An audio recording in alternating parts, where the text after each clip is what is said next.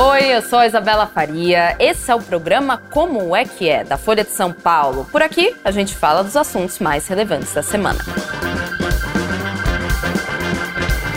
Maternidade. Como é ser mãe hoje em dia? O que caracteriza a maternidade em si? Por que, que o fato das mulheres cuidarem dos filhos recai essa responsabilidade toda só em cima da mãe? E a gente vai falar de tudo isso sob a perspectiva da psicanálise, partindo de um livro que acabou de ser lançado, que é o Manifesto Antimaternalista, Psicanálise e Políticas da Reprodução. Isso a gente vai falar um pouquinho no como é que é com ela, a autora justamente do livro que eu acabei de falar, da introdução, Vera Iaconelli, que além de autora, é também colunista, claro, psicanalista. Vera, muito obrigada por vir aqui aqui para a gente discutir esse tema complexo, certo? Uhum. E eu queria começar te perguntando em que pé está a maternidade hoje em dia para você, por tudo que você estudou, pelos livros, que obviamente Vera não é só autora deste livro, de muitos outros, por tudo que você estudou, por tudo que você entra em contato através da psicanálise também. O que é ser mãe hoje em dia em 2023? Bom, é, o que eu tenho chamado de maternidade em colapso ou crise da maternidade é o fato de que as mães hoje em dia elas estão sobrecarregadas por duas tarefas. Uma que já vem de séculos, que é a reprodução de cuidados, o cuidado com as crianças, com os, os idosos, com o marido, né? É, cabe a elas o lugar de cuidador e acumulando a função também de provedoras financeiras das famílias. Então, hoje, as mulheres são 50% dos chefes de família e uma grande parte sozinhas. Então, a gente está falando de um acúmulo de funções, as mulheres entraram cada vez mais no mercado de trabalho, mas não foram rendidas pelos homens. Os homens não entraram cada vez mais no ambiente doméstico, não na mesma proporção. Então, como você não pode estar em dois lugares ao mesmo tempo, você não pode estar cuidando do seu filho e trabalhando fora, como é que a gente faz essa equação? A gente vai ter uma geração cada vez menos assistida.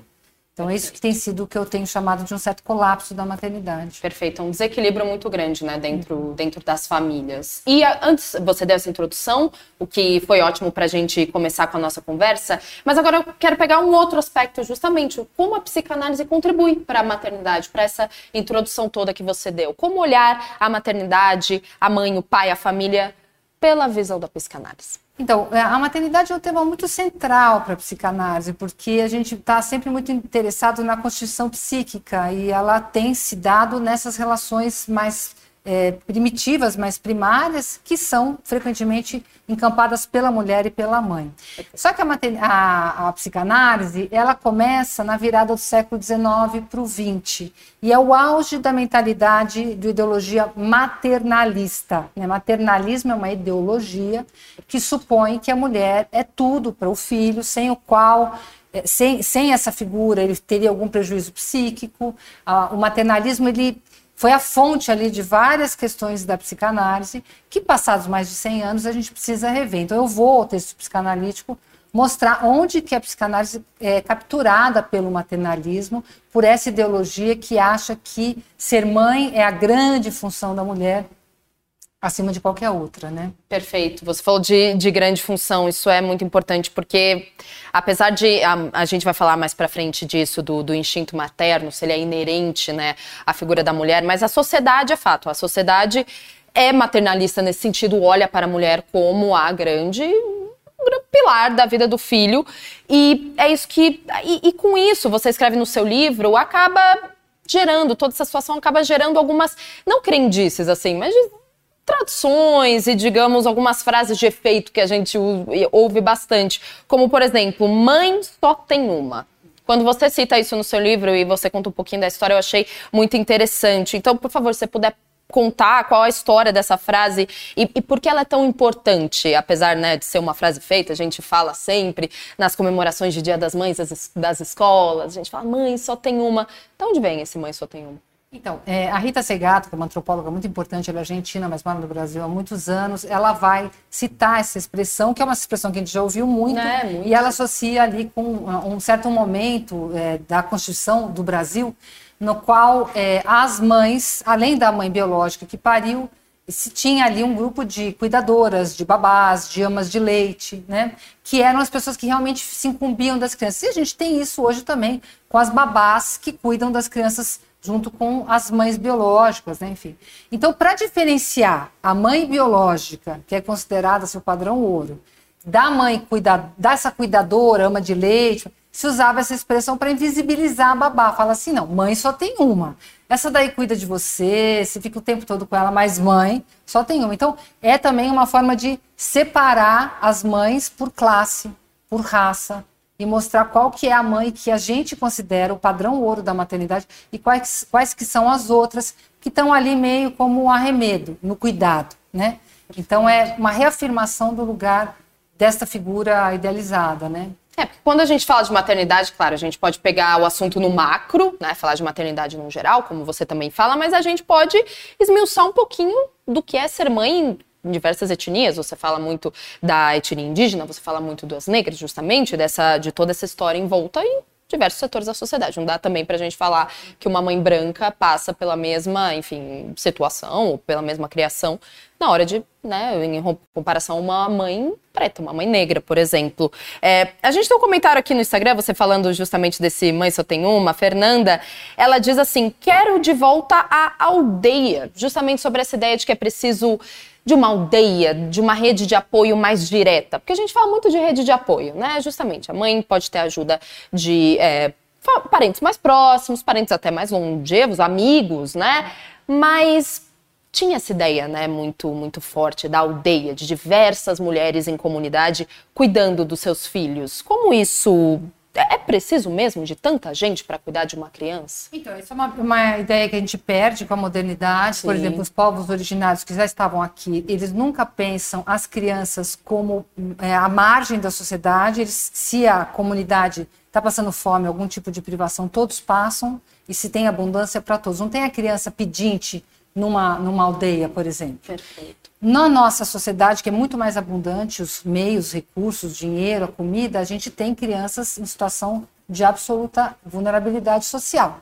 Então a gente perdeu esse entorno que pensa que a criança é a próxima geração que vai render a geração anterior. Porque você tendo filho ou não, não importa. A gente precisa dessa nova dessa nova geração para render a anterior, né? Senão a gente tem o déficit demográfico, que é muito problemático. Uhum. É, então, essa, a gente precisa, respondendo a tua pergunta, a gente precisa de uma aldeia porque a aldeia precisa das crianças.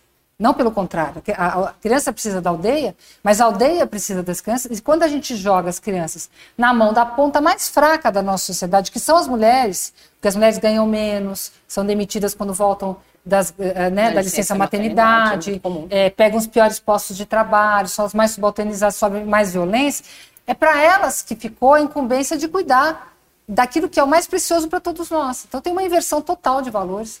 E a ideia da mãe só tem uma também tem uma coisa curiosa, porque a Cláudia Fonseca, que é uma, uma, que é uma antropóloga que eu também cito no livro, Sim. ela vai mostrar que alguns estratos sociais mais financeiramente mais baixos têm muitas mães. Tem a mãe que pariu, tem a mãe que cuidou, que é a mãe que dá leite. E todas são consideradas formas de maternidade legítimas. Elas não são apagadas porque não são a mãe biológica. Que é diferente da mãe no registro ali, né, social. Tem a mãe que legalmente tem o direito né, à maternidade. Ok, Sim. mas tem muitas pessoas que podem ser consideradas carinhosamente, afetivamente, como mães, sem que isso seja uma, uma perda para a criança, um motivo de vergonha. Ao contrário, as crianças podem até dizer, eu tenho muitas mães.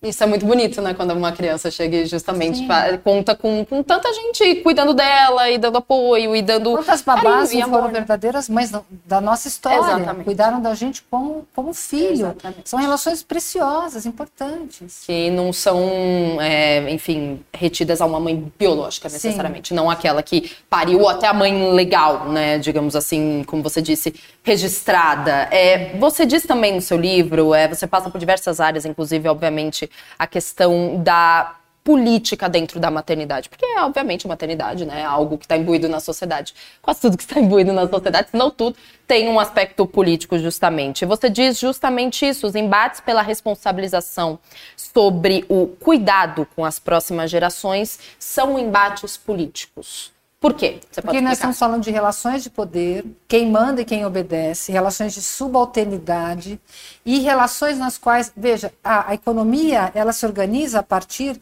é, da produção de riqueza, tá. né? Sim. Só que essa produção de riqueza ela é baseada também no fato de que tem todo um, um trabalho invisibilizado de cuidadoras. Se você tem uma família, tem filhos, e você fica doente e você é responsável pelo cuidado, você vai ter que contratar motorista, uma babá, uma cozinheira, uma faxineira. Se você somar esses trabalhos que não estão sendo remunerados pela pessoa que os exerce, a, a, a questão da, do, da, da riqueza fica comprometida. Então tem todo um trabalho, antes da gente explorar o proletário, tem todo um trabalho que não é considerado trabalho, que está sendo feito pelas mulheres que também trabalham fora de casa.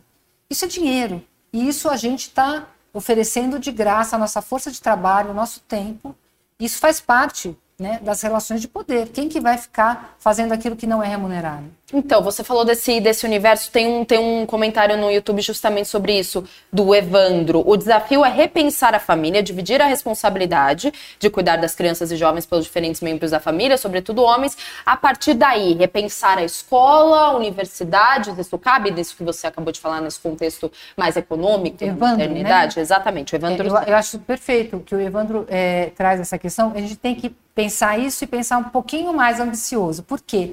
Se a gente vai dizer que então é, um, é uma questão dos homens dividirem as tarefas, os pais, né? Porque não, não existe filho que não foi produzido por algum homem é, no sentido do biológico, né? Biológico. Pode ser até uma, uma mulher trans que né, engravidou outra pessoa. Mas é, se a gente, a gente vai falar, então, uma questão é que os pais têm que começar a comparecer mais, né? Isso não é suficiente. Isso daí é só no público, a gente ainda está no mundo privado. Né? Então a gente vai deixar, olha, agora então vai dividir essa tarefa com o homem. Isso não é suficiente. A gente tem que pensar a participação das empresas, do Estado, porque isso é um assunto de Estado. Esse é um assunto que diz respeito a todos nós mesmos.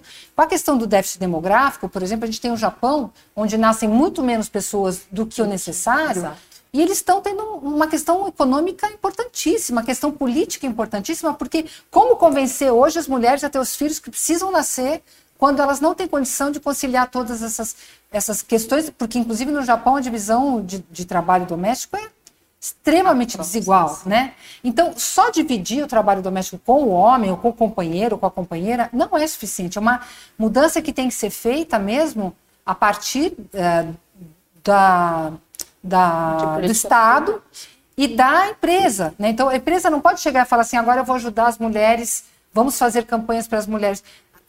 ninguém tem que ajudar as mulheres, porque as mulheres não são as últimas responsáveis. Nós temos que nos ajudar.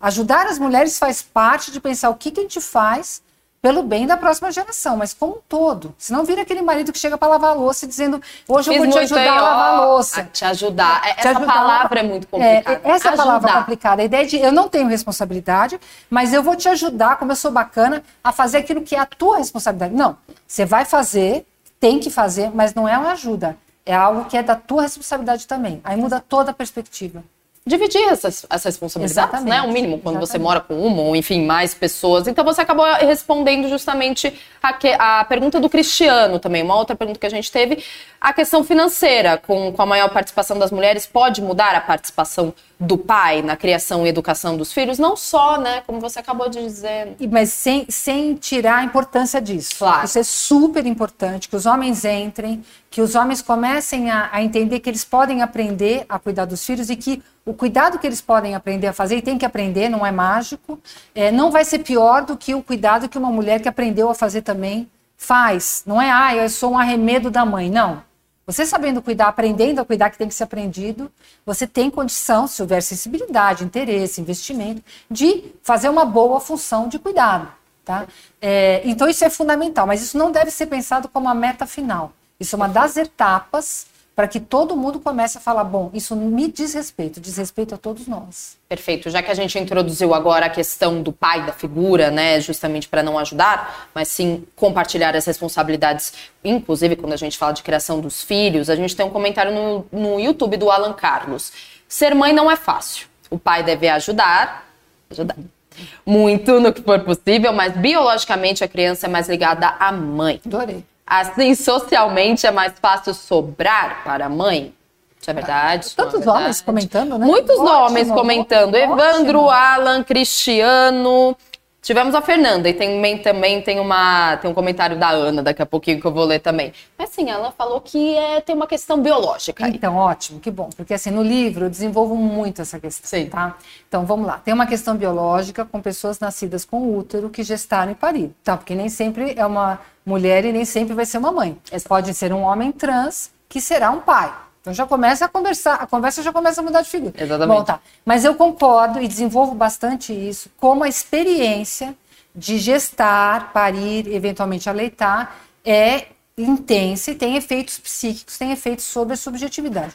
Nenhum desses efeitos, nenhum, garante que essa pessoa vai estabelecer uma relação é, parental com a criança, porque a gente tem inúmeras pessoas que gestam e fazem abortos, tem o filho entrega em adoção, tem o filho cuidam, mas não tem nenhum laço, se arrependem, tem várias histórias. Então, o biológico, ele afeta, mas não garante. Primeira coisa.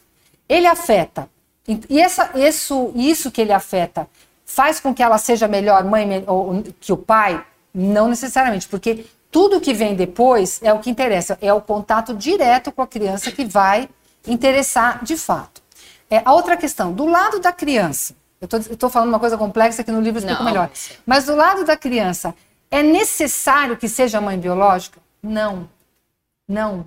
É, isso é muito importante. Porque a criança precisa, a psicanálise já desenvolve o que está em jogo ali na constituição psíquica, nos cuidados, não passa necessariamente pela mãe biológica ou pai trans biológico. Né? Então, a gente tem que começar. Esse é o grande trabalho do livro, separar Sim. essas coisas sem tirar a importância da gravidez, do parto. Ela tem importância, mas ela, a importância ela não está numa relação de causa e efeito com o que uma criança precisa e com uma garantia de que essa pessoa é melhor cuidadora do que os outros.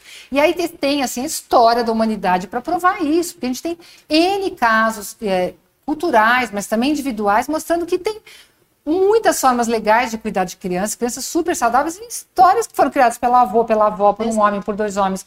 Sabe? E a gente tem milhões de casos. Exato. Você falou, são milhões de casos diferentes, mas também tem o caso da pessoa, enfim, pessoa mesmo, né? Que não quer ter filhos. Ah, perfeito. E você fala muito disso também. Você tem um dos capítulos, uma das sessões, que é a miragem do instinto materno. Uhum. É isso que eu quero te perguntar nem toda mulher, então, nasceu para ser mãe. Você nasce mãe ou torna-se mãe? Perfeito, porque você usa uma expressão, né, da Simone de Beauvoir, Exato. nós nos tornamos mulheres. Então, Exato. quer dizer, não está dado ali de fábrica nada. Tudo vai ser constituído na relação, diferentemente das cadelinhas, dos porquinhos, que dependem pela espécie de uma reação instintual que vai ser igual para todos os porcos do mundo e para todas as cadelas do mundo no cuidado, na gestação, tudo que, que diz respeito ali à reprodução vai ser igual pela espécie. Isso é o instinto.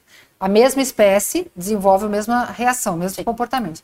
No caso dos humanos, a gente justamente é o contrário disso. A gente é atravessado pela linguagem e a gente faz tudo na, um pouco na contramão. A gente conversa com o instinto, mas não responde deste lugar. Tanto que a gente, só para dar um exemplo, a gente tem muito, tenta ter relações sexuais fora da, do período fértil. Os animais só transam no período fértil, porque só tem fins reprodutivos. Nós temos fins recreativos, né? Então tá. É... Aí o que, que vai se provando com isso, e tem, eu, no, no texto eu trago bastante coisa, é que o instinto materno ele é uma construção do século XVII para o século XVIII para justificar que as mulheres, embora estivessem caminhando para para a revolução, né, para a revolução francesa, né, da Sim. igualdade, da fraternidade, enfim, elas fosse justificado que elas ficassem com as crianças. Então, olha, é instinto, você tem que ficar com as crianças, porque senão você é uma mãe desnaturada, perdão, desnaturada, sem a Sim. natureza materna, sem a natureza da mulher. Então, isso foi um artifício pseudocientífico para justificar que as mulheres se mantivessem as únicas responsáveis pela prole, coisa que antigamente não, não se pensava necessariamente assim. Então, é, essa coisa de instinto para nós não opera. A gente vai fazendo, a gente faz coisas na contramão do instinto. Por uma ideia, a gente faz greve de fome, faz greve de sexo. A gente, a gente vai na contramão do instinto, muito, né? Então, é, o instinto realmente é uma construção social. Então, o que existe? Uma vontade. Uma vontade de cuidar, uma vontade de ser mãe. E o cuidar? Tem muito isso, né? Perfeito. Quando você é, é, o cuidar, porque, enfim, eu não, eu não sei é, se a psicanálise, acredito que tenha também algumas respostas para isso, mas quando a mulher se desenvolve a ponto de estar numa idade para ser mãe, por exemplo, no auge da sua fertilidade, muitas mulheres, não sou com científico, é isso, mas pelo menos depoimentos das minhas amigas dizem que você acaba tendo uma coceirinha, é. talvez. Não se sabe se é uma pressão social ou uma coisa de fato que aconteça, porque só vem. Mas você tem uma coceirinha de quê? Não necessariamente, talvez, de ter filhos, mas de cuidar. Então, é, é, é, difícil então... separar o que, que é social do, do fato de que nós somos criadas para cuidar Exato. sempre e que os homens foram cuidados eh, foram foram cuidados cuidados também. para né para liderar Sim. para cuidar deles para serem cuidados. É uma posição muito diferente. Mas veja as mulheres dos anos 1950 elas queriam ter seis filhos. E hoje as mulheres querem ter dois. O que aconteceu com o desejo? O desejo ele nunca é um desejo puro que vem só de dentro. Ele é sempre atravessado pelos ditames da cultura. Eu acho absolutamente legítimo você chegar numa certa idade e falar assim, puxa, para mim é um valor ser mãe, para mim é um valor cuidar. Eu fui criada numa sociedade onde cuidar, ser mãe é muito associado ao feminino e eu tenho isso como um valor. Mas esse valor ele nunca é sem atravessamento social, sem um certo discurso, né? O que acontece é que hoje as mulheres podem falar, mas será que eu quero mesmo? Será que não é uma pressão social? Será que isso vai me realizar? E muitas descobrem que não. Inclusive muitas que tiveram filho e depois se arrependem. Porque Isso descobrem é que não comum. é.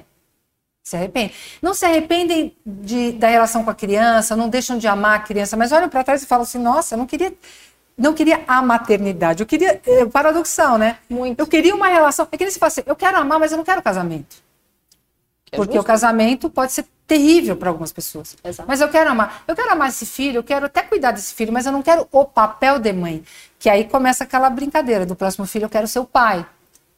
Porque eu quero ter um filho, mas eu quero ter a cabeça fresca de um pai que chega no trabalho e desliga, porque sabe que a cuidadora principal está preocupada com a lancheira, se comeu, se não comeu, se acontecer alguma coisa na escola, vão ligar para a esposa, não vão ligar para ele. Então, é, é, toda uma mistura de coisas que a gente precisa começar a separar, dá trabalho. Talvez a mulher não queira a instituição de ser mãe. Sim. Uma instituição vem Sim. com todas as burocracias por trás. Às vezes ela só, né, só que é uma relação de amor, carinho mas que acaba vindo com, essa, com esse peso social. É Perfeito, você quer uma relação amorosa. Exato. Mas você não quer o casamento de 1900 que você era entregue para casar com alguém que teu pai escolheu. Exato. Você entendeu? Então, talvez a gente não queira a maternidade de 2021 na qual a mulher está sobrecarregada. Mas não quer dizer que necessariamente você não queira ter filhos. Mas também pode não querer ter filhos. Aí é outra Sim. questão. Aí é outra questão. A gente ainda falando justamente sobre como então resolver essa situação? Como ajudar a diminuir o peso da maternidade que cai justamente só em cima da mãe? O Alexandre está perguntando: a licença parental conjunta,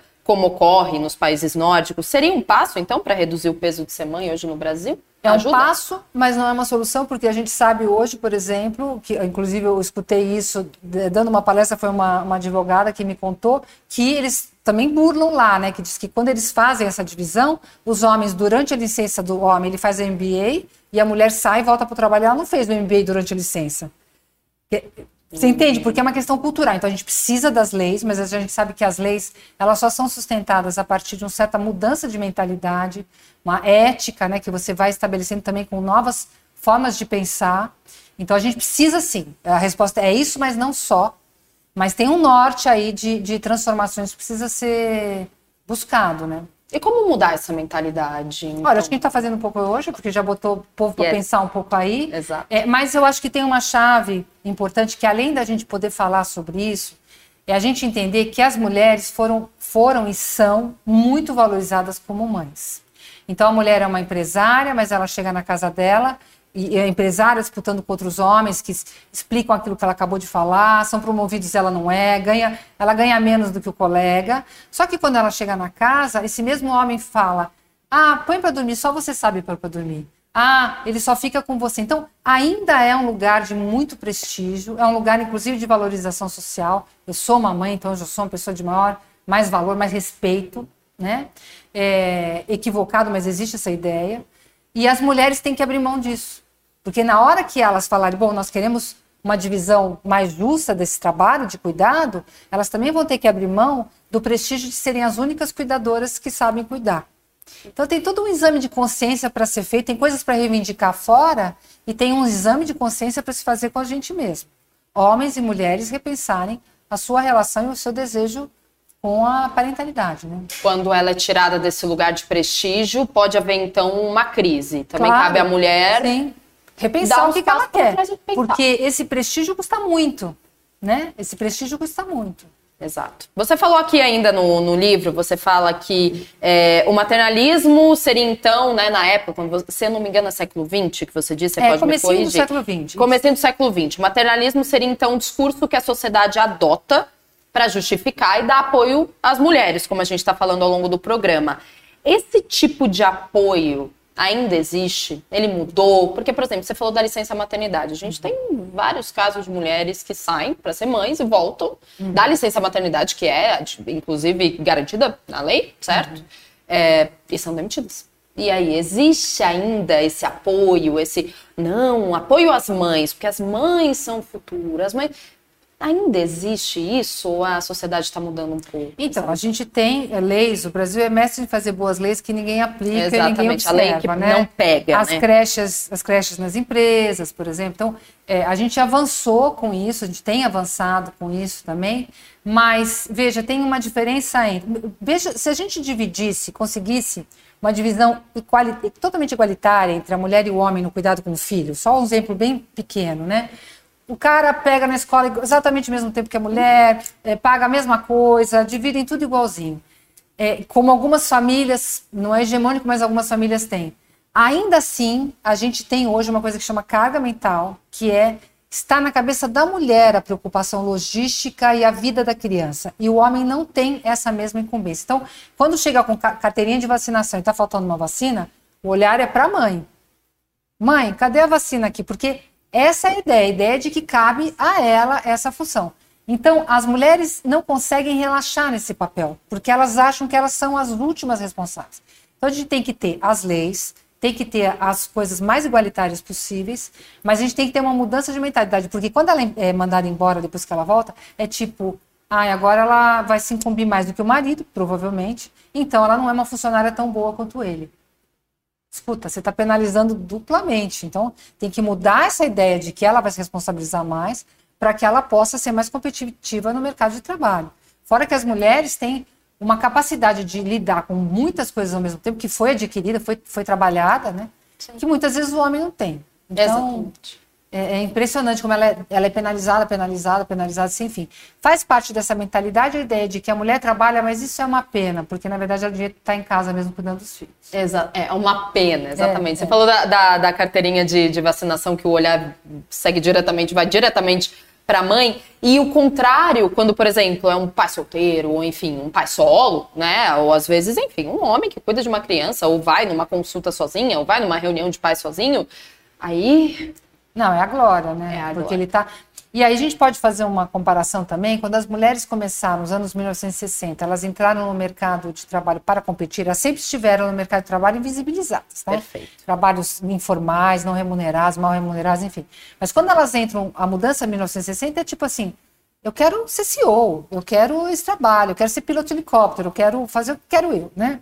Quando elas entram nessa coisa, que não é mais para ajudar o orçamento doméstico, mas para ter uma carreira, os homens ficam apavorados. Eles falam, como assim? Né? Não, ser menos homem se a minha mulher ganhar tanto quanto eu. Ser menos homem se a minha mulher me sustentar. Os homens também sofreram uma crise narcísica de não saber a função deles no mundo e na família. E hoje em dia eles falam, eu não quero casar com uma mulher que não trabalha.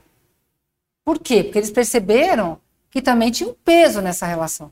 As mulheres ainda vão chegar no momento onde elas vão falar, bom, eu não quero mais ser a glória da única cuidadora, eu quero é, dividir isso aí com você. Eu quero, não quero um homem que não ajude, que não, que não ajude é a péssima palavra, assim, que não cuide, que não assuma a sua responsabilidade dentro dos cuidados domésticos, né? Então eu acho que tem, tem todo um processo aí de emancipação, né? Do pensamento. Principalmente do pensamento, né? Sempre começa. Sim. Aqui, você falou da, da carreira, inclusive você escreve isso um pouquinho sobre o déficit demográfico que a gente falou no, início da nossa conversa. O trecho é o seguinte: o déficit demográfico tem sido associado ao aumento da escolaridade feminina, ao investimento na carreira, como você acabou de falar, e ao acesso à contracepção, demonstrando que maternidade e autonomia feminina têm caminhado para lados opostos. Uhum. O que, que a gente vai esperar do futuro, então? Das próximas gerações? Teremos próximas gerações? É, a gente espera então, um futuro sem filhos? Sabe aquela questão do meio ambiente? Melhor a gente começar a se preocupar com isso já, porque já está mostrando o, la, o colapso. A gente está vivendo isso também em relação é, ao déficit demográfico em todos os países, e o Brasil está nessa rota também. Porque as mulheres já não se convencem mais com licenças maternidades intermináveis, com a, a, o governo apoiando isso daí, não está sendo suficiente. Ela sabe que ela perde na conta. É, em algumas culturas, a mulher passa pela gestação, o parto, o aleitamento, e depois, assim, você já fez tudo que você tinha que fazer, agora deixa com a gente. A gente não, ela passa por tudo isso no corpo, e aí ela, ela dobra a aposta e ela volta a cuidar, cuidar integralmente da criança. Veja, como se dissesse, vocês que entraram com o corpo, agora vocês já fizeram o mais importante, a gente vai entrar com o restante. Na nossa é o contrário. Você que entrou com o corpo, agora você vai entrar cada vez mais, cada vez mais, cada vez mais. Então, tá difícil convencer as mulheres porque a gente não está oferecendo para elas uma, maternidade sustentável. Perfeito. Elas estão adoecendo. Então, o futuro é, é agora. Tem que começar a mexer nisso já. Exato. Tem que mudar a mentalidade para ontem, justamente para essas mulheres não acabarem sobrecarregadas e para que as famílias, os homens né, ou outras mulheres, ou enfim, a rede de apoio, não ajudem. Não é essa palavra, como Vera acabou de dizer. Compartilhem a responsabilidade na criação dos filhos. Vera Iaconelli, colunista, psicanalista e também autora do mais novo livro, Manifesto Antimaternalista Psicanálise e Políticas da Reprodução. Aqui a gente dá alguns spoilers sobre o que vocês vão ler no livro, mas comprem, gente, tá muito legal e eu te agradeço, Vera. Muito obrigada pelo papo e volte mais vezes. Segunda vez aqui da Vera, hein? É, Estamos esperando a terceira. Obrigadão, até breve. Até. E muito obrigada a você também que assistiu Como é que é de hoje. Espero vocês amanhã. Tchau!